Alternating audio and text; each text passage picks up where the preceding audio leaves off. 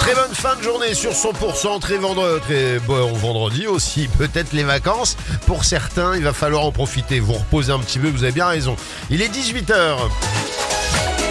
Les tubes et l'info, 100%. Et c'est le retour de l'actu tout de suite avec Brice Vidal. Bonsoir Brice. Bonsoir Philippe et bonsoir à tous. Les coureuses du Tour de France Femmes viennent à peine de quitter Albi, que la ville change de discipline. Elle accueille euh, dès cet après-midi le championnat de France élite d'athlétisme. Ça dure tout le week-end. Cinquième fois qu'ils ont lieu à Albi. Plus de 600 athlètes sont présents. Parmi eux, Margot Chevrier, sauteuse à la perche, à l'avenir plutôt prometteur. Et Albi semble lui porter chance. Écoutez-la au micro de Marion Chouli. C'est un lieu que je commence à bien connaître et à Albi, j'ai fait mon premier titre en espoir et ma première médaille aux élites. Donc euh, c'est un stade que j'aime bien, j'ai toujours de la famille qui est là.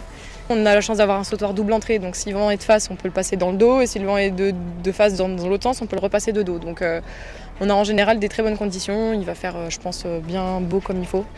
Donc voilà, la piste court vite. Albi, j'aime bien ce stade. Pour l'instant, il m'aime bien. Donc on va essayer de faire en sorte que ça continue. Et ces championnats de France élite sont une étape obligatoire pour les athlètes avant les mondiaux prévus le mois prochain du 19 au 27 août à Budapest. Chute vertigineuse et gros trauma crânien pour un homme de 64 ans à Cocalière dans le sud du département. Il a chuté d'une nacelle sur un chantier de maçonnerie ce matin peu avant 10 heures. Accident du travail grave mais son pronostic vital ne serait pas engagé. La cause peut être une mauvaise manœuvre sur le chantier. Une enquête de gendarmerie a été ouverte. La victime a été évacuée vers l'hôpital de Castres. Vinci Autoroute continue ses travaux sur la 68, réfection des chaussées sur 34 km entre Toulouse et Gémil. Les travaux d'enrobé devraient s'achever entre le 7 et le 10 août. Au cours des nuits des 31 juillet euh, au 3 août prochain, les conducteurs rencontreront probablement des fermetures ponctuelles de l'autoroute. Le reste de l'actualité, c'est la Cour de cassation qui a confirmé que le garde des Sceaux Éric Dupont-Moretti serait prochainement jugé par la Cour de justice de la République pour des soupçons de prise illégale d'intérêt. Une audience inédite dans l'histoire de la Ve République aux lourds enjeux pour la majorité. Vous êtes sur 100%, l'info revient à 19h bien évidemment.